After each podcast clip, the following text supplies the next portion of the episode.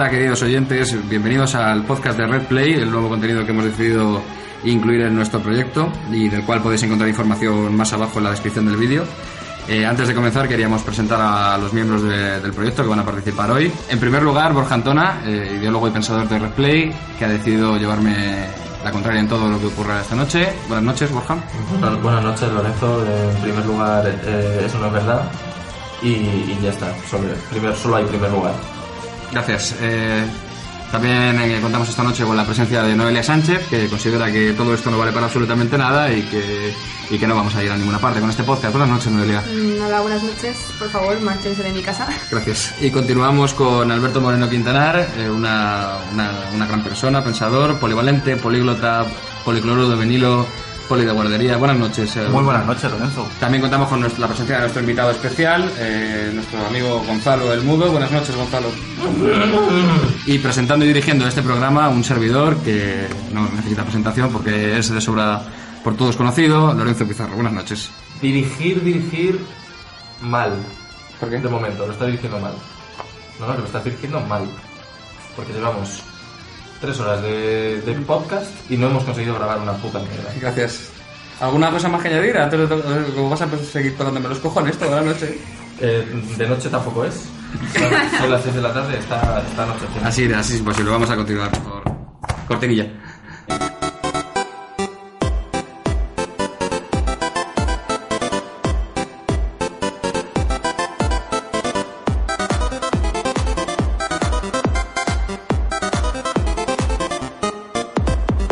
Síguenos en Twitter, arroba RedPlay.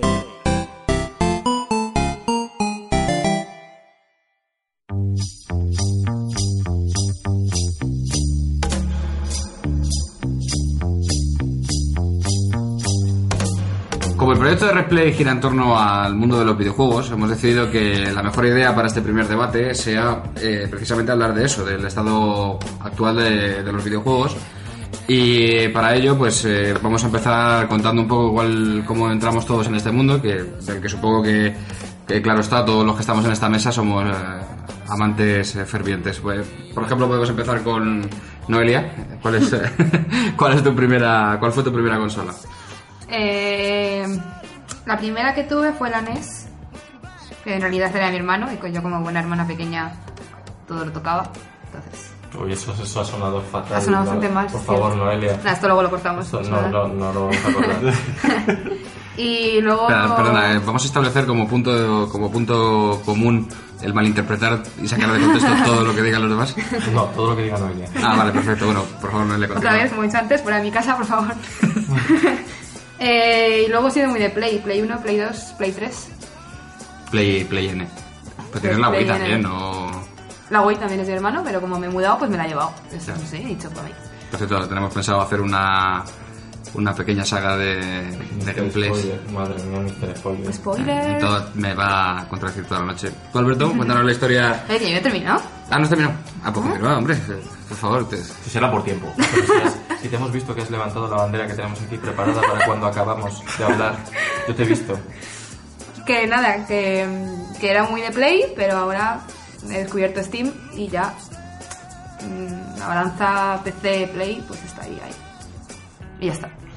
Yo, por mi parte, la primera consola que tuve fue la NES también, que me la regaló mi tío para comprarse una. O sea, después de comprarse una Sega. Y la segunda, la Game Boy Color, que vino con la comunión. Que también yo creo que ha sido de las más míticas. Sí, la Game y además ha sido además la fecha, más o menos, de la gente de nuestra edad, la época de la comunión, la Game Boy Color. Tú, tú tenías también el... Bueno, yo es que claro, para la Game Boy Color no hacía falta, pero yo para la Game Boy justo anterior tenía una cosa, como no era retroiluminada la pantalla, La Game Boy tenía- Color, la que yo tengo, tampoco se retroilumina. Y tenías como un cacharrito que era lupa y bombillas sí, también alrededor. era la cosa más absurda Sí, porque no se veía nada. De hecho, luego Nintendo sacó la, la Nintendo CD, que es la que se podía jugar con el cacharrito ya se ya incorporado, que tenía la tapita que se abría y, y gastaba un montón de un montón de pilas. Sí. La respecto a la primera consola que tuve yo fue la Super NES. Fue, yo no tuve la NES, yo tuve la Super NES. la- o bueno, no sé si alguien de mi familia tuvo la NES, pero yo que recuerde era la Super NES. Y de jugar, pues, la hostia de tiempo, al, al Super Mario World. Para mí es el, el juego más divertido que, que- que ha existido que ha existido nunca.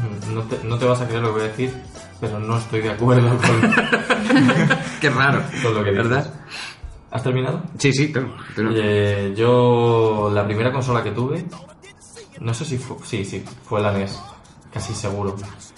Y, y ahí está el mejor juego de la historia, que es el Super Mario Bros. 3, que fue el juego que me hizo a mí volverme loco con...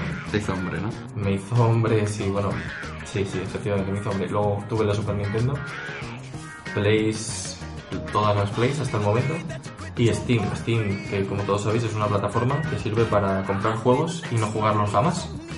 Porque son tan baratos. 90% de descuento, a lo mejor. Mira, pero este pack vale 150 euros. Es un pack del Hello Kitty y los Caballeros del Zodiaco versión húngara. Valía 120 euros, pero estaba al 90% de descuento. Me lo compro. Me Te lo voy a comprar, claro, sí. Y hablando, hablando de Steam, eh, ¿sois más de PC o de consola? ¿Qué opináis? Al respecto. Yo consola. Ah, también ha sido porque el avance tecnológico ha llegado tarde siempre a mi casa. Entonces yo, cuando salieron los juegos, yo tenía un ordenador demasiado viejo como para poder jugar a ellos. Entonces me tuve que reenganchar Sí, te, te, compra- te compramos, porque te compramos la PlayStation sí. 3, Mi, mi PlayStation 3 fue un regalo de cumpleaños de todos mis amigos que me quieren mucho. pero Bueno, te- dejémoslo. Eh, en abril mi cumpleaños, o sea que PlayStation 4 ha salido ahora, esas cosillas. Tomando. Vale, vale, lo salió hace un año y pico ya, ¿eh? Bueno, pero Estás muy el avance tecnológico está llegando tarde a mi casa. Pero Claro, claro. vale. Yo, yo soy. He sido siempre más de consola. Pero es porque siempre he tenido un PC de mierda. Los típicos PCs con la gráfica integrada asquerosa. Porque yo siempre era de. Joder, es que el ordenador no lo voy a usar para jugar. Porque siempre he tenido esa cultura no usarlo para jugar, pero era porque no podía. Entonces era como el pez que se mordía el cola. Yo el ordenador no lo uso para jugar, pero porque no podía. Y, y nada, ahora me he comprado un ordenador y he visto que se ve mucho mejor que, las consolas. Y es más barato, ¿no? Yo también he sido más de consola siempre. No sé, por alguna extraña razón mis ordenadores siempre se mueren y, y las consolas Sí, bueno. no tanto. Entonces, Es pues que los oyentes no saben que Noelia. eh, ¿Vosotros habéis visto la película de Powder?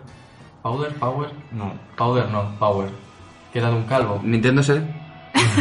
Era, era de, era de un calvo que tenía poderes eléctricos. Sí, sí, Pues sí. Noelia es ese calvo. eso. Noelia tiene... Porque es calva, además. Le pega, le pega mucho el... Noelia tiene un- algo electromagnético en su cuerpo que hace ro- rompe absolutamente todo lo que toca. menos las consolas. Bueno, eso espero porque mi PlayStation 3 está en tu casa. Yo, como, como siempre, voy a discrepar con, con Borja. Bueno, no es que no sea de consola, sino que siempre he pensado que depende de para qué quieras jugar. Un juego de estrategia, obviamente, no lo vas a jugar a una consola, porque yo recuerdo cuando salió el, el Ice of Empires 2, creo que salió para PlayStation 2 y aquello era infernal de jugar. sí, sí. Era, era asqueroso, encima tenías una limitación de, de 80 unidades o de 100 unidades, aquello era, era, era, era, vamos, es que complicado organizarse ya en el ordenador, pues imagínate la de la Play. Tengo unas anécdotas yo del Ice of Empires que podía aquí tirarme toda la noche hablando. No, pero bueno. no lo vamos a hacer. No, gracias, gracias, Borja. Y luego también pienso que, por ejemplo, para juegos como el FIFA, pues sí, conviene mejor tener un... O sea, está claro que estrategia y shooter, para mí, está claro que deberían jugarse en ordenador. Y el resto de juegos, pues bueno, depende de qué. Pero hay veces que sí que es cierto mejor jugar, jugar mejor con, Yo sí con un mando. he jugado a, a shooters en, en PC, sobre todo cuando era pequeño, al Counter Strike, en, las, en, las, en los cyber rooms y tal. Y dejé de jugar hasta que me compré el, el Black Ops para PS3 y me volví todo un experto. Decir todo un experto es mentira. Pero Jugó, Pero jugué. jugó entre, entre 3 y 5 veces en online porque se deprimía mucho. Y, y- y la verdad es que al final me he hecho con el mando y ahora prefiero jugar a un shooter con el mando antes que con el ordenador. También es verdad que sí que es cierto que los, las consolas, lo bueno que tiene es que hay una exclusividad en algunos juegos que no solamente salen para una consola específica, como la última noticia que hemos eh, oído, que es que el Final Fantasy XV va a aparecer solamente en, en PlayStation 4. De todo el conjunto de juegos exclusivos, ¿cuál creéis que pesa más en, las consolas actuales? O sea, quiero decir, que, ¿cuál- cuál- ¿por qué consolas os decantaríais en función de los juegos exclusivos? Para mí siempre ha sido la exclusividad la lleva la lleva Sony siempre. Yo también estoy de acuerdo. Ahora dejará de estar de acuerdo conmigo para retroalimentarse. Como, como- como decía, eh, Xbox One es la que no, eh, Sony tiene desde el principio de los tiempos, Crash Bandicoot. Crash Bandicoot, que ha sido el, el juego que más personas ha pasado a, a Sony, porque antes Nintendo, bueno, quizá Nintendo siga siendo la que más vende, pero No. eh, ¿sabéis? Ah, por cierto, ¿sabéis cuál es la consola más vendida de la historia? PlayStation 2. Sigue Hombre. siendo la, la consola más vendida. que venderse muchísimas unidades. Además que el, digamos el tiempo desde que eh, salió la Play 2 y ha estado en el mercado hasta la Play 3, o sea, ha estado mucho más tiempo que la Play 3 solamente con, con la Play 4. No, tampoco seguro. mucho, tampoco mucho más. ¿eh? Yo creo que sí. Creo que la segunda es la Wii. Sí, bueno, pero es que la Wii con el tema de, de que era muy familiar. Muy y- social. A ver, la- sí que es cierto que los, los juegos exclusivos de Nintendo, que no son más que refritos de refritos de refritos, porque al final todos son Super Mario, son Zeldas y tal, sin que suene despectivo. O sea, quiero decir, me parecen que eso es lo único por lo que te puedes llevar a decantarte, por ejemplo, para comprarte una, una consola de Nintendo. Que ya es suficiente. O sea, porque jugar Super Mario es. Siempre vas a querer jugar una partida de Super Mario o siempre vas a querer echarte un Zelda. Pero sí que sí que es verdad que Sony eh, Sony se lleva la palma. Yo, por ejemplo, el Final- los Final Fantasy, que durante muchos años han sido exclusivos de, de, de Sony, desde el Final Fantasy VII, eso ya, solamente eso, ya marcaba la, marcaba la balanza a, a fa- a favor de Sony. Y entonces, desde la. Desde las primeras consolas que tuvimos hasta las últimas que tenemos, que yo creo que en general somos todos un poco de PlayStation, excepto el mudo, que, que no sé, Que no sabemos. todavía, todavía no se ha pronunciado al respecto. ¿Cómo creéis que ha envejecido la consola desde la primera que tuvimos hasta las actuales? Porque a mí es una cosa que me parece que hemos asistido a una, a una evolución tecnológica sobre, to- sobre todo, pero en el concepto de, de, de sea, ya no solamente la tecnología que se utiliza, sino el, lo que sea, lo serio que se ha vuelto el, el mundo, el mundo de los videojuegos. Y en concreto el de las consolas, ¿cómo creéis que ha envejecido? Pues yo voy a decir una frase que es frase de 20 duros total, que es que, que, bueno, que an- antes cuando jugabas a videojuegos eras, eras un friki y un inadaptado. Y ahora parece como que es hasta sexy. O sea, es un poco lo que tú has dicho, que se ha vuelto más serio el mercado. Sí. Y es porque se, se está tomando más en serio, no es que se haya vuelto se haya vuelto más serio. Y un poco respondiendo a tu pregunta, yo creo que la consola que mejor que mejor ha envejecido es la PlayStation 2. Yo estoy de acuerdo ahí también. Porque la PlayStation 2 es- supuso un cambio brutal con respecto a la PlayStation 1. El tipo de juego que se hace, eh, la mejora gráfica con respecto a la PlayStation 1 y creo que tiene uno de los, bueno, muchos juegos muy, muy míticos y muy rejugables, como pueden ser, por ejemplo, el Resident Evil 2 o los God of War 1 y 2, que son juegos muy, muy, muy rejugables. Yo también diría la Game Boy. Digamos que tú cuando juegas a la Game Boy no estás, o sea, no te vas fijando tanto como a lo mejor ahora los gráficos. Es más Eh, casual. Claro, exactamente. Entonces sabes a, sabes a, a lo que vas. Ah, a mí la Super NES, yo, porque no la tengo enchufada en casa, pero si tuviera la de Super NES enchufada, seguramente de vez en cuando sí que me echaban las partidas. Y no, no es la consola en sí, a lo mejor, pero, joder, ¿quién no se ha descargado un emulador? El Justo, justo eso, justo eso Un, un emulador de consola. Todos hemos, yo me he descargado el emulador de la Super NES, el emulador de la Game Boy, el emulador de la Play 1, de la Play 2 incluso, que ya, que ya después de muchísimos años esperando que funcionara, porque lleva muchos años eh, para, disponible para descargar, pero hasta que, hasta que consigues hacerlo tirar en tu ordenador, pero es que el, el- el tema de la, de la Super NES para mí es una cosa, de hecho, es que las, hace dos semanas me descargué el, el Super Mario World, que son juegos que no, ya no hablo de la consola, insisto, sino que son juegos que envejecen, que da gusto, es que te apetece siempre jugarlos. Es que son, son, claro, son juegos que no, que, que no van a pasar nunca de moda. El, el otro día mismo que estuvimos jugando al New Super Mario Wii, es- se llama así, es que ya, ya me lié, tiene una política de nombres de Nintendo. Luego hablaré un poco de la política de nombres de Nintendo que es fatal. Eh, y te das cuenta de que, de que te sigues riendo exactamente como siempre. Eh, de hecho, vuelves un poco a tu... a. Y la, claro, también, porque es todo esto, todo el envejecimiento de las consolas y la, la profesionalización también del sector, porque ya no es que se haya más serio, sino que es, claro, ah, es una cosa que ya se han, por fin se han dado cuenta de que da muchísimo dinero y, y por lo tanto pues se ha convertido en un negocio mucho más serio en el que ya no es un grupo de desarrolladores frikis que hace que con dos duros saca unos juegos con los que se entretienen otro grupo de frikis que se gastan esos dos duros en comprarlos sino que el, el negocio ha crecido muchísimo y eso desgraciadamente ha provocado diferencias en la forma de hacer juegos Eh, ¿Creéis que los juegos de ahora son peores que los de antes o, o los llamaríais distintos? distintos. Yo creo que se trabaja mucho en lo visual y menos, por ejemplo, yo creo que se ha perdido mucho en lo que es la dificultad. A mí me parece que los juegos de ahora te lo dan todo muy mascado. Son Es casual. todo muy, Sí. muy sencillo, muy ve por aquí, tienes que hacer esto. Antes juegas un juego te podías tirar días buscando cómo pasar de pantalla. Bueno, de hecho... y buscar eh, guías y de todo porque la- no sabías cómo... La prueba está en que Ken Levine, el creador de, de la saga Bioshock, en el último Bioshock, cuando te lo pasas y te lo pasas en dificultad difícil, pues desbloqueas un modo que se llama modo 1999. Un poco recordando... Joder, en 1999 se hacían juegos que costaba pasarse. Yo no he mirado una guía en mi vida, a excepción de quedarme pillado a lo mejor en el Resident Evil 2 o en el Silent Hill que no sabía por dónde tirar y tenía que echar mano de, una guía. Ahora mismo que hasta los, los propios tutoriales se hacen, se hacen, se cansan. O sea, no, no- hay un tutorial bueno que esté bien introducido en el juego, que, que, que sea intuitivo y que sea autoexplicativo. Yo también creo que aparte de la dificultad del juego es que las personas que juegan son bastante más críticas ahora que antes. Digamos que ahora tienes capacidad a lo mejor para poder jugar a, a mucho más juegos, o sea, digamos que es mucho más accesible, o sea, aparte de que haya más variedad de juegos que antes, y por eso la gente es mucho más crítica.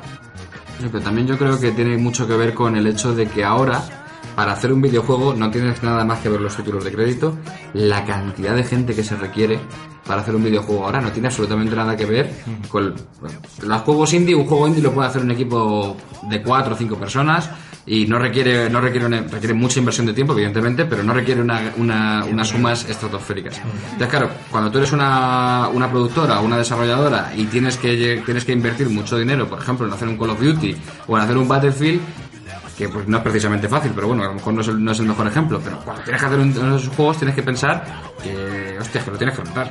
Entonces tienes que hacerlo lo que llegue al mayor público posible, que entonces una de las maneras es obviamente que sea muy visual, muy espectacular y que sea asequible para que todo el mundo, o sea, que hasta un manco se lo pueda pasar. Lo que me lleva, me lleva a mí a, a pensar, bueno, dos, do- dos apuntes. Eh, lo, lo que decías tú de los títulos de Grid, no sé si os habéis pasado, supongo que sí.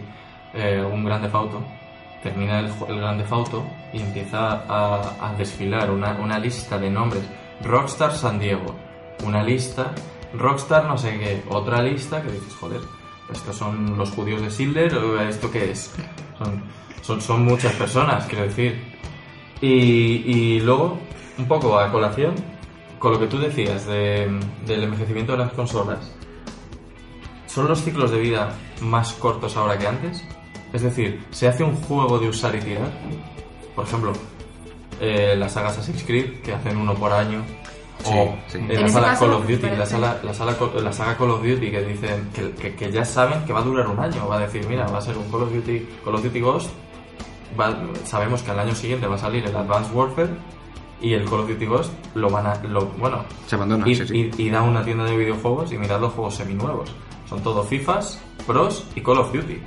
Porque la gente se deshace de los antiguos para comprarse el nuevo. Son ciclos de vida muy cortos, tanto de juego como de desarrollo, que hacen que el juego, eh, dependiendo también, eh, pierda calidad. No van a estar cuatro años como pueda estar un Grande Auto en de, de desarrollo.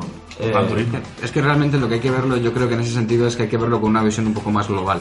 Al final el Call of Duty lo que, lo que le ocurre es que yo considero que varios Call of Duty son el mismo juego en el sentido de que al final eh, la experiencia del usuario del 2014 es la, es, la que se puede tomar como experiencia de usuario de 2013, 2012, 2010 en el sentido de que todo aquello que va pidiendo la comunidad, todas las mejoras que van pidiendo los usuarios se van metiendo en los. Es como pasa con los FIFA. Cada año sale un FIFA distinto, pero cada año es mejor que el anterior. ¿Por qué? Porque es, no sé, son, yo creo que son desarrollos a largo plazo en los que se sacan como betas, por decirlo de alguna manera. Entonces, son ciclos de, son ciclos de vida cortos, pero porque forman parte, yo creo que de un desarrollo más global. Más de, de al final eh, intentar meter en la experiencia de usuario e ir acumulando. Entonces son como, como fases, como betas de juego. Cada uno te ofrecen las cam- campañas cada vez más cortas, eso sí que es cierto, que me parece un error, porque eh, joder, está bien que se centren en los, en los modos online, pero joder, las historias también molan. Ya sabes, eso también se ha perdido mucho. El tema de las el tema de las historias. El tema de la, como decía, el tema de la de, la, de las campañas, eso sí que es una de las cosas, eso yo creo que sí que es la gran diferencia entre los juegos de hace 20 años y los juegos de, bueno, a lo mejor 20 años no, pero 15, 15 años sí. Los juegos, la- las historias que tenían que desarrollarse, porque al final el, el- el juego lo iba a jugar uno solo en casa. Te tenía que aportar una historia, te tenía que aportar algo. Y eso ya sí que, eso ya sí que se ha perdido completamente, yo creo.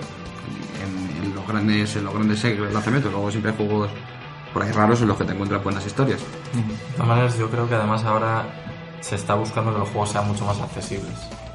Eh, se crean juegos muchísimo. Bueno, muchos tipos de juegos que son muy casual o que son incluso familiares. Eh, bueno, de los, ¿cuál es el juego más famoso del mundo ahora mismo? ¿Cuál diríais? Ahora mismo. Pues el más Super- jugado. Siempre sería Super Mario. ¿Como ¿cómo- famoso? ¿Cómo has dicho? ¿Cómo has dicho? ¿Famoso? El, el que se está jugando ahora mismo más. Minecraft. Yo diría un Modern Warfare o un GTA, pero... Yo, digo, yo diría eso, yo seguiría diciendo Super Mario. que, Yo bueno. probablemente diría Candy Crush. Ah, bueno, claro. joder, Ah, bueno, es esa que no hemos pregunta- entrado- Esa pregunta era trampa. Vale, hemos entrado en el mundo, en el que mundo de los, en el mundo de los, de los juegos multimedia, que yo no sé si un segundo, metería un segundo, en, un segundo, en un segundo, videojuegos. Un segundo. Eh, Loren es que además con Candy Crush Saga tiene una pequeña espinita clavada. Ah, sí, bueno, pero es que... No, pero no es con el Candy Crush. A Es con el- la gente que o sea, juega al Candy Crush. Que a mí el hecho, a mí el hecho de que el Candy Crush me parezca un videojuego estúpido y que no y que me aburre soberanamente no me hace odiar a la gente que lo juega. Lo que me hace odiar a la gente que lo juega es no, ya sé que Noelia no quiere que diga la palabra odiar, pero tengo que hacer, tengo que sacarme mi pequeña espinita. El puñetero spam de Facebook. O sea, de verdad, quitad las notificaciones del Candy Crush. No me importa un carajo que estéis jugando al Candy Crush. Entonces, dura- durante una temporada decidí que cada vez que me llegara spam del Candy Crush, contestarle eh, a la persona que me lo había enviado 10 veces en su tablón. Gracias por decirme que juegas a Candy Crush, ya puedo dormir tranquilo hoy. Hecho, Pero- hecho este paréntesis, eh, yo considero que hay, hay ciertos juegos que se pueden jugar en un dispositivo multimedia que no son videojuegos. Yo el Candy Crush no lo considero un videojuego, ¿Y al igual que un simulador. El Tetris no es un videojuego. El Tetris es un videojuego de, de una tecno- pero es un videojuego porque es una tecnología muy antigua que no te permitía más. Pero el Candy Crush es como el diamantes de toda la vida. Claro. Yo, una. Sí, una- pero Lo mismo, pero con- si tú simulas una traga perras en un ordenador, ¿lo considerarías un videojuego? Pero no tiene nada que ver. Bueno, Sí, no, sí que tiene que ver. A lo que me refiero es que no todo lo que lo que se pueda jugar en el ordenador es un videojuego. Hablando del Candy Crush, cuando estuvimos en la Madrid Games Week, este, esta última vez que estuvimos, esta- en octubre de este año, eh, que pudimos hablar- pude hablar con, con Danny Player One, un speedrunner de aquí español, de lo mejorcito que hay, os lo recomiendo. Eh, tuve la ocasión de hablar con él y me contó que para él el Candy Crush es el, el producto que más daño ha hecho a la industria del videojuego. ¿En qué sentido? Eh, porque dice que es un juego que está pervirtiendo de alguna manera el resto de los juegos. Es decir, a él que le digan cuándo tiene que jugar a un videojuego le molesta. Y yo lo entiendo, ¿eh? Es que, no, es que es, es muy- ahí podríamos entrar. Ese yo creo que el. Sí, pero por el- ejemplo- Sí, continúa, continúa. En el... ¿Cómo se llama el juego este de las naves espaciales? ¿El O-Game? ¿Puede ser? Sí. Lo gane, sí. En ese juego también dependías un poco del tiempo que iba transcurriendo y tal para... Ojo. No te obligaba a jugar en ese momento, pero también dependías tú de que sabías que si no te metías pues podían pasar cosas y desaparecerte también naves o planetas o... Claro, pero porque estás jugando un, un juego que es en tiempo real, pero no te dicen deja de jugar ahora y hasta dentro de 24 horas no vas a poder seguir jugando.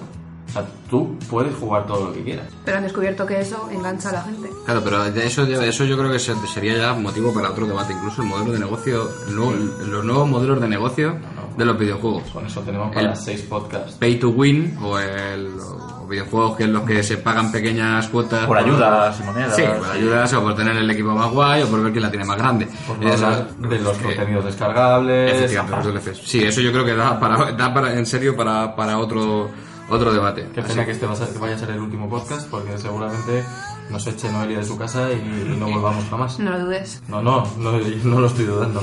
Bueno, y para concluir el debate, eh, podríamos hacer un, un pequeñísimo resumen de cómo vemos eh, la diferencia entre las consolas con las que empezamos y las consolas de hoy. Bueno, para mí no existe la generación actual.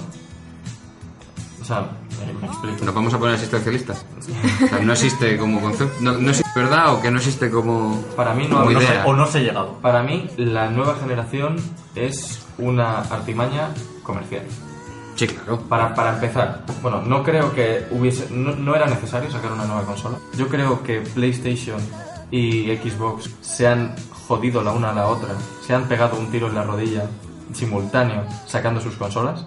Porque yo creo que la fecha de lanzamiento de PlayStation 4 se ha visto adelantada por la fecha de lanzamiento de Xbox y viceversa. Luego está Wii U, que Wii U va a su puta bola. Sí, eso Lo hace muy bien. O sea, para mí, Wii- ¿alguien ha visto una Wii U alguna vez? Yo no. Yo no he visto ninguna. Yo creo que, yo creo que nadie sabe cómo es una Wii U. Es que Sí. Wii, Wii es diferente. Wii tiene su modelo distinto. O sea, está en PlayStation y Xbox que se pegan entre ellas y luego está Wii. Que Wii es, es Sí, pero una también consola es más verdad, para- también, también es cierto que digamos que el público que puede tener a lo mejor Wii no es el mismo que puede tener PlayStation, A eso me puede refiero. tener Xbox Y PC, Apa- y y, PC. y PC. Y que aparte los juegos tampoco son la misma línea todos, todos, todos. A eso ¿no? me refiero, puedes tener una Play y una Wii perfectamente y jugar a las dos. Pero si tienes una Play y una Xbox, dices, "Ah, tengo dos muy parecidas, ¿qué hago? Eh, la PlayStation y la, y la Xbox no estaban para salir, no estaban para entrar a vivir en ese momento. No estoy. no Faltan estoy- juegos. No sé, yo creo, yo creo que sí que es ahora mismo en la situación. En el 2014 hablo, ¿eh? Eh, No estaban Sí. para salir en el, dos- en el- perdón, en el 2013, que es cuando, que es cuando salieron. Sí.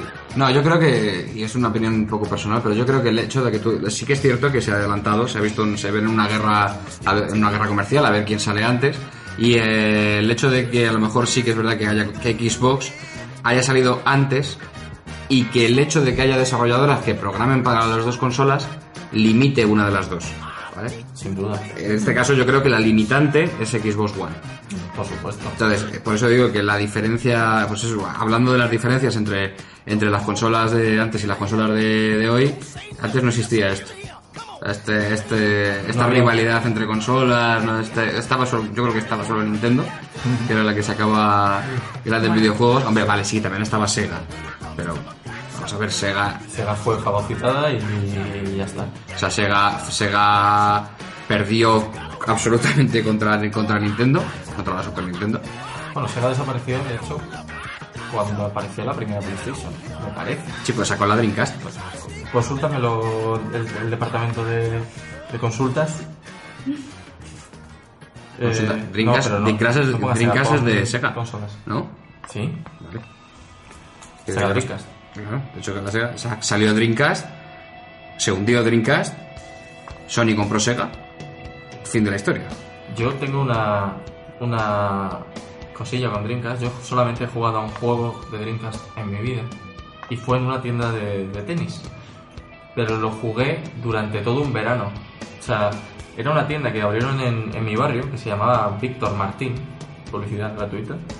Se llama Víctor Martín y ¿Sí- tenía abierta? Pues creo que, que hicieron un traspaso. En esa, en esa tienda compraron una Dreamcast con el Virtua Tennis 3, me parece. Estaba Carlos Moya jugando. Salió, ese, ese juego salió en dos discos en la Play 2, creo. Pues- Pues de lo grande que era. Pues nos, nos encantó y, y- y- montamos una falsa historia, un amigo mío y yo, de que nos íbamos a, apuntar a clases de tenis, que estábamos mirando alguna raqueta, qué raqueta nos, nos convenía más, solo para poder ir a la tienda a jugar al Virtua Tennis. Era verano, se estaba fresquito, pues bueno, se, se- se entiende.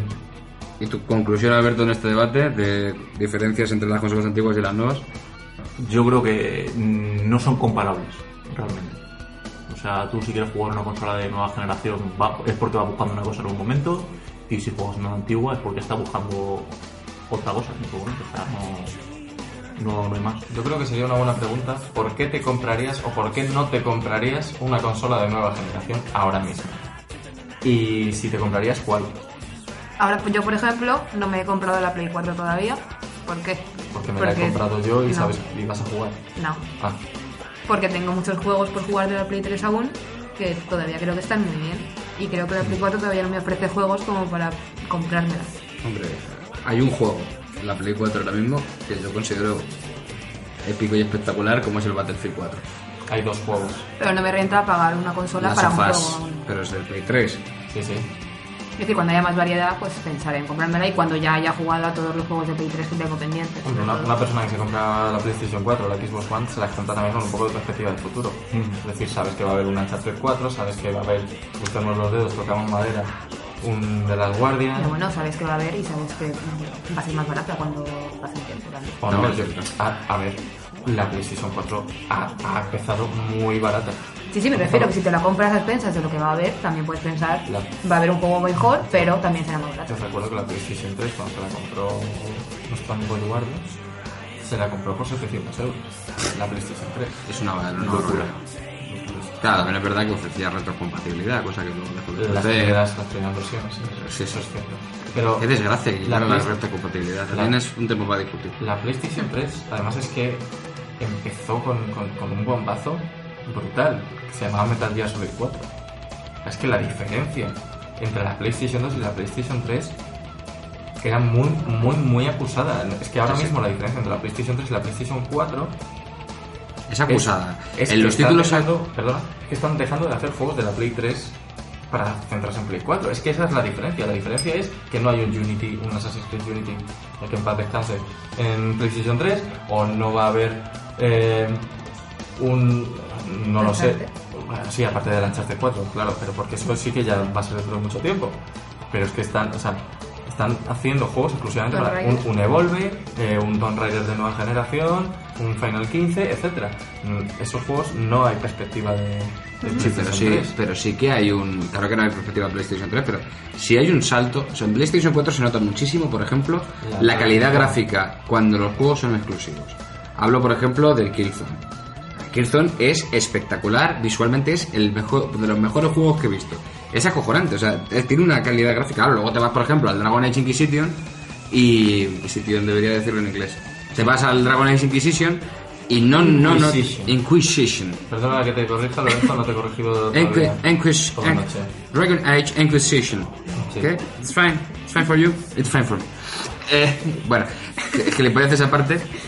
Eh, te dices, bueno, la calidad gráfica no, pues no ha aumentado tanto. A lo mejor Dragon Age Inquisition no, no correría en PlayStation 3 por el tamaño de, sus mapas, pero no por la calidad gráfica. O sea que sí que es verdad que hay juegos que están ahí ahí, pero la, desarrollar la potencia de PlayStation 4 yo creo que yo creo que va a ser un salto grande respecto a PlayStation 3. ¿Vosotros opináis que la PlayStation 4 de hoy, bueno, es una pregunta tonta porque eh, la respuesta es sí, está, está, está capada. O sea, Sí, sí, claro. Sí, claro. Está limitada el desarrollo, lo que he dicho antes, el desarrollo está limitado por, por lo que marca Xbox One. De hecho, ya hay juegos que corren a mil, en una resolución de 1080p en PlayStation 4 y que no pasan de 720p en, no, en lo Xbox. máximo de Xbox One me parece que son 960p. Y la, y la frecuencia de, por ejemplo, el Advanced Warfare corre a 60 FPS en, en PlayStation 4 y se nota una barbaridad. Bueno, algún día hablaremos de las, de la- en algún podcast de la, de, de- de las características técnicas a tener en cuenta a la hora de, elegir una consola. adquirir una consola o un juego. Que no se nos nota nada que somos de PlayStation todos, ¿eh? Lo que íbamos, lo que íbamos diciendo, que hay muchísimos factores que no, que no se tienen en cuenta, sobre todo en PC. Yo creo que el usuario de consola es vago. Es, es vago por naturaleza. Un usuario de consola lo que busca es jugar a, a un juego y ya, o sea, comprarse la consola, enchufarla y jugar el juego. El usuario de PC es un poco más exigente ¿Por qué? porque un, un usuario de PC eh, ya tiene que molestarse en buscar unas características concretas de un PC, eh, tiene muchísimo mm, más, eh, es mucho más configurable el PC que una consola. Llevamos 10 minutos en conclusión. Llevamos 10 minutos de conclusión, sí, bueno, pero es que esto, esto es lo bonito. Era, era, todo, era todo debate. Esto es lo bonito, que queramos cortar y tú sigues hablando. Es precioso.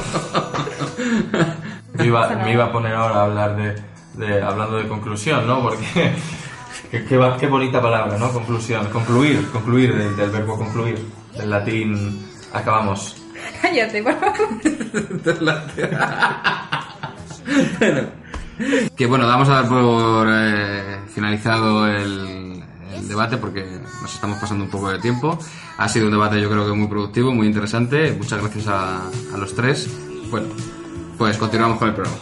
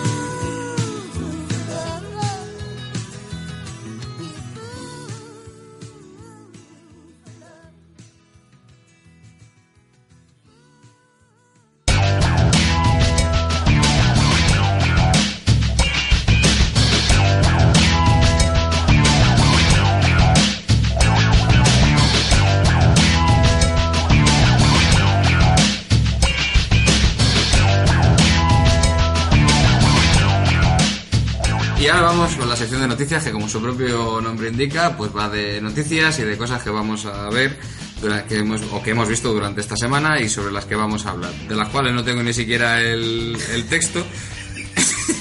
Y con lo cual, pues a lo mejor podemos hablar de ellas, pero con poquita información. La, la primera de ellas, y que a mí me, es una, una cosa que me ha gustado mucho, es el Humble Bundle de Star Wars, que es eh, tan curioso como su nombre indica. Humble Bundle. Que es un Humble Bundle, porque a lo mejor hay algún oyente que, que ha vivido en una cueva toda su vida y no sabe lo que es un oyente y alguno de los que estamos aquí. Sí. Imagínate, no, pero es que estoy Gonzalo, por ejemplo. Y si lo sabe, no dice nada. Tampoco. Eh, imagínate, ahora, ahora que he dicho lo de la cueva, que sale un tío de una cueva y lo primero que escucha es el podcast este. Sí, eso, eso no Se vuelve dentro, pero como siempre ya. ¿eh? Ay, madre mía. El Humble, Humble Bundle también puede ser que haya gente que necesite que le expliquemos que es una sección de noticias. Pero, no, me- pero no, me había, no me habéis dejado explicarlo. Pero bueno, vamos a continuar. El Humble Bundle de Star Wars, para aquellos que no lo sepan, es un conjunto de videojuegos eh, en el que tú puedes pagar una cantidad. Eh, bueno, esto no es el Humble Bundle de Star Wars, es un Humble Bundle en general. Tú puedes pagar una, una cantidad Lo que quieras. la que quieras, una cantidad de dinero la que sea, para llevarte una, un, unos cuantos juegos de una colección. Si pagas más de una cantidad, te los llevas todos. Y si pagas más que la media, te llevas un subconjunto entre los, la, digamos, la, la parte básica y la parte, y la parte completa. Es muy difícil de explicar, pero si te metes en la página de Humble Bundle lo vas a entender perfectamente. Y esta semana se ha hecho muy famoso el Humble Bundle de Star Wars, que reunía nueve juegos, entre ellos los dos eh, Force que, que eran juegos bastante, bastante buenos y bastante caros. Este pack estaba valorado en unos 110 dólares o 115 dólares. Y podías adquirirlo, pues, por ejemplo, pues yo, he- yo lo he comprado esta semana y por 25 dólares porque me ha parecido una, una buena iniciativa. Sobre todo porque puedes decidir qué parte va a los desarrolladores, qué parte va a la, a la página web de, que promociona los Humble Bundles y qué parte va a UNICEF. ¿Vale? En este caso era UNICEF y en otros Humble Bundles pues son otras asociaciones benéficas. ¿Qué opinas de estos Humble Bundles? A mí me parece una idea cojonuda. Ah, A mí sí, también. O sea, a mí me gustaría más que pudieses elegir entre tres, entre los tres que tú eligieses, el del dinero, a lo mejor un poco de dinero para mí, otro poco de dinero para ti y otro poco de dinero para tu puta madre. Va a dinamitar la sección. Vas a dinamitar, vas a acabar dinamitando la sección. Está claro que no quiere hacer la sección de noticias. No, yo Las- no quiero hacer nada. Las no noticias. Está- está muy negativo hoy, Yo, yo lo que lo que lo que he de confesar es que a mí los juegos de Star Wars no me entusiasman. A mí, quitando el Battlefront, tampoco. Pues el Battlefront está. El Battlefront 2. Yo solamente por eso ya merece la pena. Así que a lo mejor no soy la, la- Bueno, convencedme. Yo soy una persona que no ha comprado el Humble Bundle. ¿Por qué debería comprarme el Humble Bundle? No me lo voy a comprar. Por eso te digo, si no te lo vas a comprar, no, no voy a gastar mi tiempo. Si, si me vas a llevar la contraria. Pues hasta aquí entonces. ha llegado la noticia, ¿no? Pues seguimos con la noticia. Li- Nintendo ha sacado una lista blanca de videojuegos eh, que podrán ser incluidos en vídeos de YouTube. Eh, Borja tiene más información acerca de los que no están, que terminamos antes yo creo que contando los que están. Por favor, adelante Borja. ¿O no tienes esa información tampoco? Sí, sí, la tengo. Me la- Gracias. Me la, acaba de pasar Jacobo Rebollos, nuestro corresponsal en, en Cuenca. Eh, tenemos aquí, sí, eh, los dos juegos, no sé si habrá más, pero los dos juegos más sonados, Tenemos información contrastada. Sí, habrá más. no sé si habrá más, porque es que Jacobo es muy reservado. Eh, uno que, que entiendo que, que pueda causar crispación entre los, entre los youtubers y otro que realmente no entiendo por qué. eh, o sea, que no creo que haya ningún youtuber que suba vídeos. El, el, el vídeo, o sea, el juego que yo creo que es menos importante es el Super Smash Bros. Y el más importante es el Animal Crossing. No entiendo cómo pueden prohibir subir vídeos del Animal Crossing. No. Con lo bonito, pero bonito que es. Que gusta verlo, ¿verdad? Porque va, como su propio nombre indica, de Animals Cross, crossi- Crossing. A lo mejor están cruzando un paso de cebra. Crossing que no cruising. Y es. y- el Animal Cruising es de PS4. Eso no hay ni- es, es exclusivo.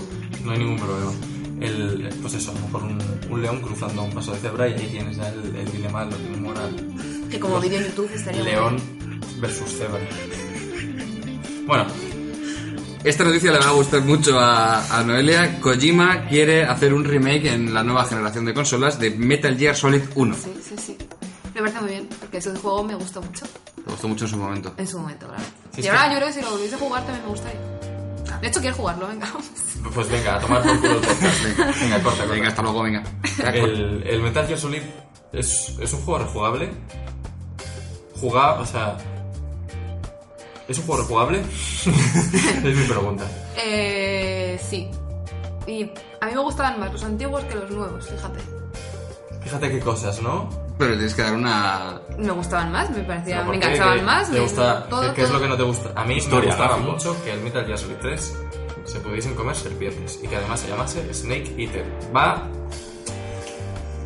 Te Igual- puede- como Animal Crossing. Co- o sea, come- co- es... come serpientes y puedes comer serpientes. Va por delante. Es como. El, el- No te engaña, A, ¿no? a mi, no te engaña. Claro. A, a mi madre, por ejemplo, le gusta mucho ir al Reina Sofía, al museo, porque ve un cuadro que dice: Mi padre y yo somos firmes defensores de cagarnos en la puta madre del que pinta los cuadros de monocromo azul. Y es. Efectivamente. Un cuadro azul. un cuadro azul. Pero a mi madre le gusta porque dice, es verdad, ve, monocromo azul y está todo pintado de azul. Y dice, sí. Y yo le digo, ¿sí qué? Estoy fascinado porque, desde luego, si, si queríamos hacer una sección de noticias, estamos consiguiendo todo lo contrario. Estoy completamente fascinado. No, pero yo es una cosa que quería compartir. Ponme tres cafés. Sí, Vamos a dejar el arte moderno a un lado, ya haremos un podcast de arte moderno. con tu Sí. madre, por favor. Con mi madre, intentaremos traer a, ¿Cómo? traer a mi madre, va a ser un poco difícil porque la mujer, no voy, que, que, Pues que vive en la misma plaza, es bajar la calle y ya está ahí. Sí, pero la cuestión es que quiera sentarse aquí a hablar con nosotros. A mí me parece más complicado. Madre. yo creo, yo creo, Y el buen rato que va a pasar. no, pero, no, no, pero el micrófono de, de mi madre lo apagaríamos. Pero vamos, sigamos con la noticia. Bueno, sí, sí, continúa, por favor, Lorenzo, porque esto no se va a levantar ya. Esto lo va a escuchar tu madre. No creo porque mi madre es lo sabes. Por, por favor, Lorenzo. Eh, como no me he apuntado los títulos, no sé quién, no recuerdo quién es la desarrolladora, pero alguna desarrolladora de videojuegos ha sacado la beta del Battlefield Hardline. ¿Quiénes son los que hacen Battlefield? Ubisoft. Ubisoft, eh, Ubisoft es Battle- solo Ubisoft y No, dice. ea, ea, ea, por Eh, favor, por eh, favor. Oh, es que, claro, como Es, están eh, cagando las dos tan fuerte, ahora es ya EA las, y las es, es- Dice también, ¿no? Es DICE vale, y EA, sí. Puedo decir Dice. Puedes decir Puedes decir dice. Ha, sa- ha sacado la, la beta de, de su nuevo Battlefield, que como todos sabéis, supongo, porque estáis muy metidos en el mundo del Battlefield. eh, Ah, es que no han hecho ningún vídeo del, del- de la beta del Battlefield, ni Jam- youtubers, ¿verdad? Nadie, nunca. No, no, yo no he jamás. visto ninguno. Yo tampoco. No. Ni del PT. Tampoco. Del PT tampoco. Del PT. ¿Haremos un gameplay del teto? Bueno, Pero está siendo muy gratuito todo. Me gusta, me gusta mucho esta sección. ¿Qué, opi- qué opinas del nuevo Battlefield Hardline, Alberto? Tú que has jugado mucho. Yo al Battlefield he jugado más bien nada. O sea que. Vamos a ver, no ves que nos lo estamos inventando todos. Si lo mismo estas noticias son Lo mismo hacemos una sección de diferenciar noticias que son de verdad, de, que son de falsas, con la aprobación, la, la nueva aprobación de Borja. Vale, pues a ver, repite una pregunta. Una, una empresa, una empresa ha sacado una beta de un videojuego, ¿qué te parece? ¡Cojonudo! Increíble, impepinable, asombroso, maravilloso, acojonante. Providencial. Anda, pásate, Increíble. pásate el, oye, el- como, pásate. experto, como experto en bandas sonoras, estoy viendo a Noelia leer la noticia de la beta de del Battlefield. Ahora vendrá diciendo, me acaba de llegar una, una información o algo. No, la verdad es que no hice nada A interesante. Así se que- la manda a Jacobo, seguro. Pues eh, lo que sí que me gusta mucho de los Battlefield, y ahora fuera de coña, y yo como experto en bandas sonoras, bandas sonoras de las que suenan los videojuegos, no las que están en las carreteras que te portan el coche y suena. Joder. No, ¿sabes? Que suenas y a lo mejor que te has dormido y te despiertas. Sí, te despiertas ya en la cubierta, pero hostia, lo que sonaba la banda sonora. Pues como, como, como Menos mal, menos mal que estaba, si no me pierdo.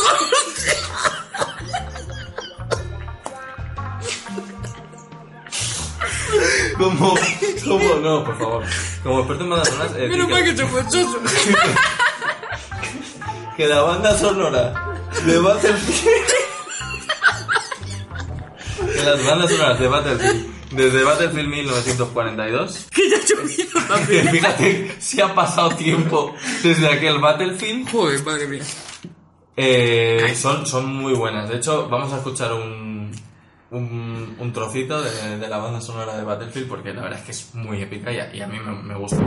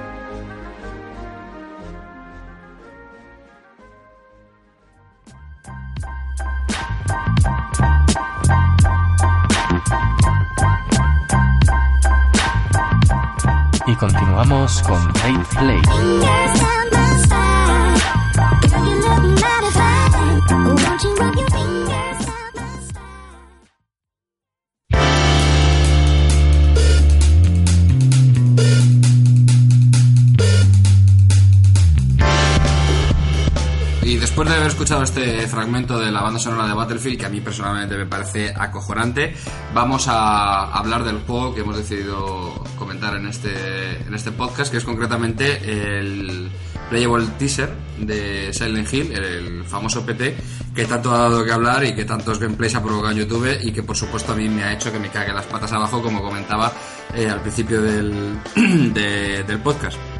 Tanto es así que me he negado a jugar. Como podéis observar, yo me niego a jugar totalmente porque lo paso muy mal. Y, y tenemos aquí a las dos personas que cuyos vídeos subieron y que jugaron, que son Borja y Alberto. Tú no jugaste, Noelia. Pues ya que no. Cuando jugaste tú. A ver, también es verdad, te voy a confesar una cosa. No me he visto vuestro vídeo. Es verdad, no me he visto el vídeo entero. O sea, ¿Tú no eres uno de los tres visualizaciones que tiene el vídeo? No, creo que le diste demasiadas veces al F5, más de las que pensabas que iba a. Sí, además yo le daba control F5, borraba caché y caché y todo todo, eso ya. una, una maravilla. Entonces, de, bueno, de las tres personas que han decidido jugar, tú, tú has jugado. Poquito. Pero, pero tú no jugaste. en- jugaste la en- mi- mitad me... Bueno, ya iré, y volveremos a eso después. es muy interesante. no, luego, luego, luego lo comentamos, porque tampoco es plan de... Está presentando la sección. Por favor, Pero vamos a ver, yo lo pasé mal, entonces. Rey. No, vamos que a ver, reconocimiento. Lorenzo, eh, Lorenzo. Yo lo pasé, yo lo pasé mal. Vosotros, lo- vosotros estabais en un jardín de rosas comparado con la sensación que tenía yo de angustia. No. ¿Has O sea, visto cómo me contraigo sobre mí mismo cuando sale la señora a ¿Cómo- asustar a Alberto? Perdona, ¿cómo te contraes, has dicho? Sí, Ah, sobre ti mismo. sobre mí mismo. Que no, no lo has... Porque no se puede uno contraer hacia afuera. Tiene que ser siempre, siempre, hacia- siempre para adentro. Lorenzo lo estaba pasando mal desde el momento en el que, o sea, yo ya me compré la Play 4, ya dije de jugar al PT y Lorenzo ya estaba pasándolo. Yo lo he de reconocerlo, soy- no, no soporto los juegos de miedo. Pero bueno, como vosotros sí, y sois muy valientes y muy machotes, eh, os dejo la palabra y ahí os den por saco a todos. Bueno, a ver, a empezar. PT para mí ha sido de las mejores eh, estrategias de marketing para un juego de la historia de los videojuegos. El concepto Playable Teaser a mí mm, me ha encantado y me parece que deberían solo muchos más juegos. Hombre, es un currazo, ¿eh? Para ser una demo. Es un currazo. ¿Que les compense o no? Puede ser que sí, pero hay muchos que no estarán dispuestos a hacerse trabajo por una demo. Hombre, la verdad es que tampoco. Tampoco te creas tú que ofrece, ofrece mucho el juego, pero realmente, o sea, el escenario es muy reducido. No hay tampoco grandes efectos de, de nada, o sea. No, no existe una multitud de, de Claro. acciones para jugadores, es un un- exactamente. Sí, pero la cuestión A mí me parece que está. Visualmente está muy bien hecho. Visualmente Es está, está perfecto. Y además que a, a mí me gustó mucho la experiencia de poder jugar. Además, es que las texturas del juego que son brutales. O sea, ya, es- ese primer momento en el que abres la puerta y ves ese pasillo con esas paredes que no sabes realmente si, si estás jugando un juego. Es que es increíble, es que además ellos lo saben, el estudio lo sabe, y sabe que hacen muy bien las texturas. Y de hecho, en el, tra- en el tráiler, en la primera imagen del tráiler que sale Bueno. es un trozo de asfalto Sí, está muy bien hecho. que es espectacular. Pero yo creo que la, la- el punto fuerte que tiene que tiene el, este Playable Teaser no es eh, lo digamos lo amplio que sea, sino lo, lo estudiado que está. O sea, La, la, la psicosis que, en la que te mete, o sea, el, el estudio de la, de la psicología humana que hay para que te dé tanto, tanto, tanto, tanto miedo, es básicamente el qué coño hay detrás de una esquina, qué cojones, qué cojones hay detrás de esa puerta, qué es ese ruido, qué es esas voces angustiantes que están todo el rato, Sí, o la tensión. Exactamente es eso lo que te da miedo. O sea, tú te metes a, te pones a jugar a él y realmente no pasa nada. O sea, que se abre una puerta y tú ya empiezas a pasar miedo. ¿sabes? La- la- los sonidos también están muy, muy logrados. Bueno, luego el carácter de ale- aleatoriedad que tiene, que tiene el juego acojona. Porque no sabes en qué momento puede pasar qué cosa. Sí, que Sí. básicamente que, que te, que te coja la tía y te estrangule como nos pasó ahí, que todavía tiene en el sofá la marca, la marca de mi retroceso del susto que me di. El, el- el juego además, es que la palabra que mejor lo define es angustioso. Sí. Porque además tienes esa sensación como es, bueno, para los que lo hayáis visto supongo que sabréis de lo que hablo, es un bucle que solo te lleva al mismo sitio, pero realmente no es el mismo sitio al que vas. Vas a un sitio que sabes que es más jodido. Sí. O sea, sabes que cuanto más avances en el juego tienes esa sensación de que te va a pasar algo, es inminente. Siempre es, va peor, sí. es como un como una como una cuesta que, cada vez te va a costar más subir. Es, es, es una sensación esa, es a lo mejor no ha pasado nada en las tres primeras vueltas, pero sabes que pasará. Tienes esa sensación de, algo cerniéndose sobre ti, como pues, imagínate, no lo sé, es, es ver, venir, ver cómo viene corriendo Falete.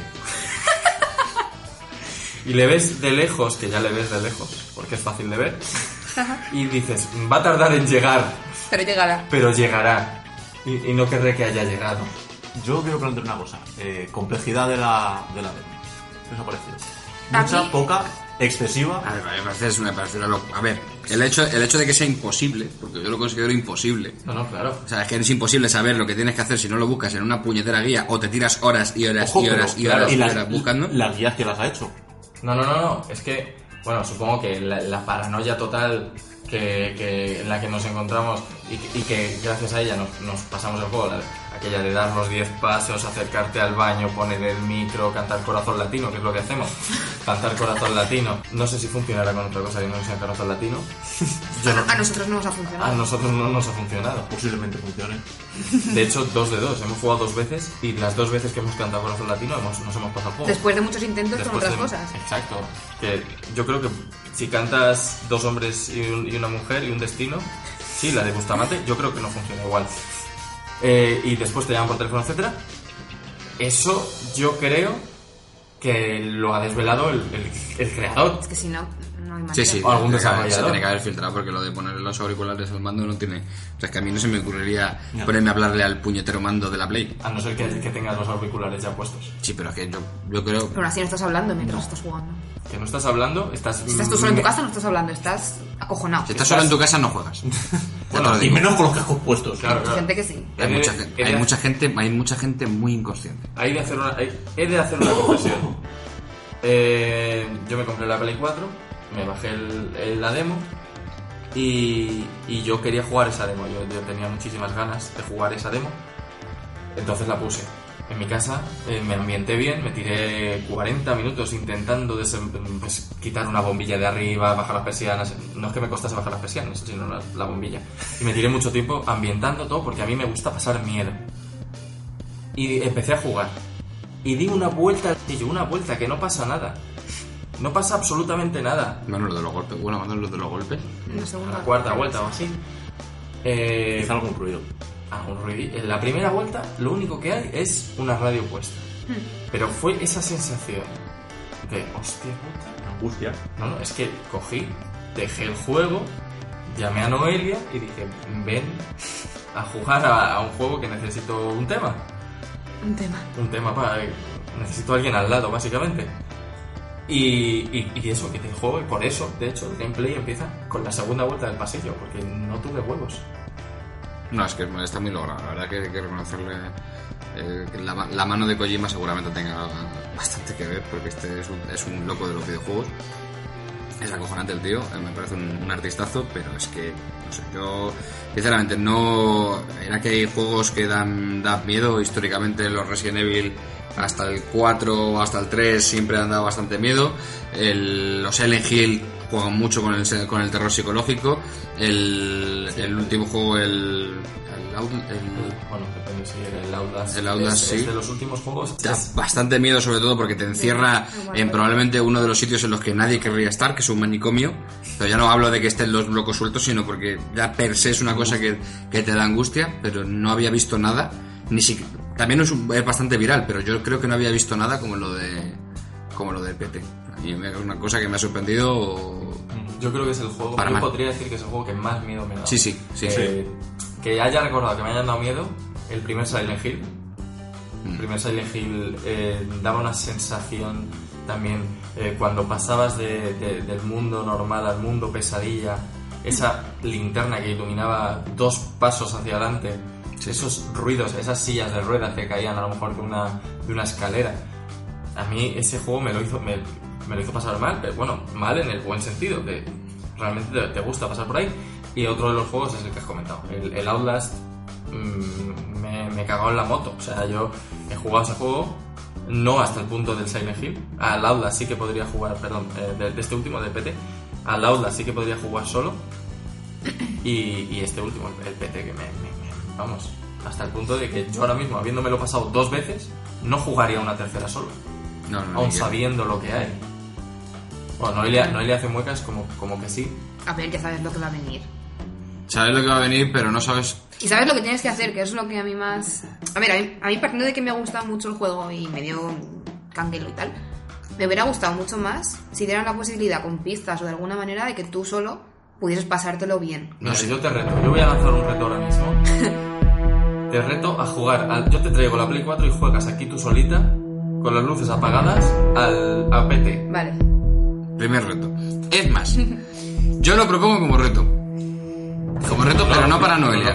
No, para Noelia. Perdóname, es que lo he propuesto yo. Pero como reto, vale, pero déjame proponer la propuesta, porque si no proponemos, No, propon, propon. proponga- propongamos. Lo que me refiero es, al igual que estamos hablando, estamos, porque como sabéis este, este podcast es nuevo y estamos eh, creando muchas cosas y muchos colores y muchas tal. Estamos intentando meter secciones nuevas y una de ellas va a ser meter retos. Pero bueno, ya os contaremos estas ideas más adelante, que son ideas de Bella. Puede ser uno de los retos, que el que pierda O alguna sea, como, historia... como resumen, es Sí, sí. que- retamos a Noelia a jugar Sí, porque Noelia ha perdido... Ahora mismo Noelia está llorando, no está, pelando, no está pelando cebolla y está llorando. Tiene, tiene que jugar una persona sola en una casa. ¿Sola? No, no, una, Una persona, persona no. sola. Noelia. Sí, bueno, Noelia en este caso, pero podíamos hacerlo... En ningún otro caso va a haber otra persona. Vale. Ya veremos, ya veremos. Gracias. Vale, sí, sí. Yo lo hago. ¿Aceptas el reto? Acepto. Aceptamos el reto. esto es Tenemos reto. Esto es vinculante. Trae las tijeras, Alberto. Vamos a cortarlo un poquito para firmar con sangre. ¿No? Una tijera. Ute. A ver, es que somos muy cutres. ¿eh? No, no, no hay cutres, solo hay tijeras. Cortamos las piezas con tijeras. Cortamos. ¿Cutres o cutras? Bueno, lo dicho, eh, lo, que, también he, oído es que el Playable Teaser no va a tener absolutamente nada que ver con el juego original. No sé qué os parece esto. No sé si es tirar una piedra contra tu peor pro, pro, pro, tejado. Contra tu properties, que es Contra un tu properties, contra. o eh, alimenta más el. Joder. No va a ser igual, pero es del. puede ser mejor. O no. A lo mejor es más criticado. O como ya la gente tiene mucho bombo con la demo y dicen que es la hostia, y a lo mejor esperan un juego también que sea la hostia. Y no es lo mismo hacer una demo de media hora que hacer un juego entero. Entonces, igual se mira más con lupa y se critica más. con la, lupa, ser. con la lupa de la Game Boy SD puede ser Puede ser. podríamos estar hablando de esa lupa Podríamos. Lup- lupe- lup- lup- nunca es lupus eh bueno Nunca es lupus. El... Ya no sé lo que voy a decir, porque es que todavía no se puede mantener un... Es que- Uno no puede presentar un programa eso es este. porque no tenemos guion Claro. Hablábamos sobre el juego. Sí, claro que hablábamos Sí, estábamos- Ya sé que no estábamos hablando del IBE 35. Ya, ahora- como no me digas otra cosa. completo. Por cierto, ¿qué tal, ¿qué tal os ha parecido el desplome de la bolsa esta semana por, por la deuda griega?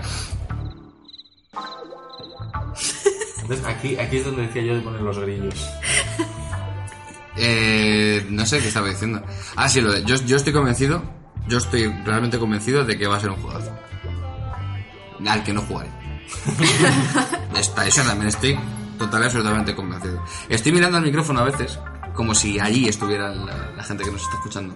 Lo- mi madre, el mismo la madre de Borja. el mismo número de personas dentro del micrófono que escuchándonos. Así que, en cierto modo, metafóricamente, sí. Efectivamente, empty set. Bueno, de acuerdo, pues hasta aquí hemos llegado. Ya no damos para más. Nuestro cerebro está absolutamente seco. Nos hemos, nos hemos vaciado, yo creo, en este programa. Sí, deberíamos, deberíamos ir despidiendo. Yo creo que sí. Yo creo que como, para, como primera toma de contacto ha estado bien. Ha sido un placer compartir con vosotros estas 30, 40 horas de grabación, porque no sabemos ni cuánto tiempo hemos estado aquí. Y nada, esperemos que este no sea el último de los podcasts. Que Noelia no dinamite este proyecto, que es muy, muy bonito. Ya veremos. No sé. Ya ha intentado. Fuera de mi casa. Ha intentado, Fuera de mi casa. Ha intentado ya desconectar el cable de, de la mezcladora varias veces, Sí. Noelia. Con, las, con, con unas tijeras. No quiere seguir. no quiere. Podéis suscribiros. Uf, aquí mezclando imperativos. Podéis suscribiros al canal de, de YouTube. y denle like. Podéis, podéis seguirnos en Twitter, iBox, Facebook, iTunes, la lista de Facebook, Spotify. la lista de Spotify, Una lista muy bonita. la lista de la compra. La lista, la Adiós. lista de la clase. Bueno, que señores, ha sido un placer. Gracias por habernos escuchado y aguantado, que somos muy pesados y esperemos que estéis ahí en el próximo podcast. Un Y- saludo. Y bueno, que despida a Gonzalo, ¿no? ¡No paras, tío! Joder, que despida a Gonzalo. Estaba perfecto ya, estaba perfecto. Que repita. A mí me va a salir igual de fresco.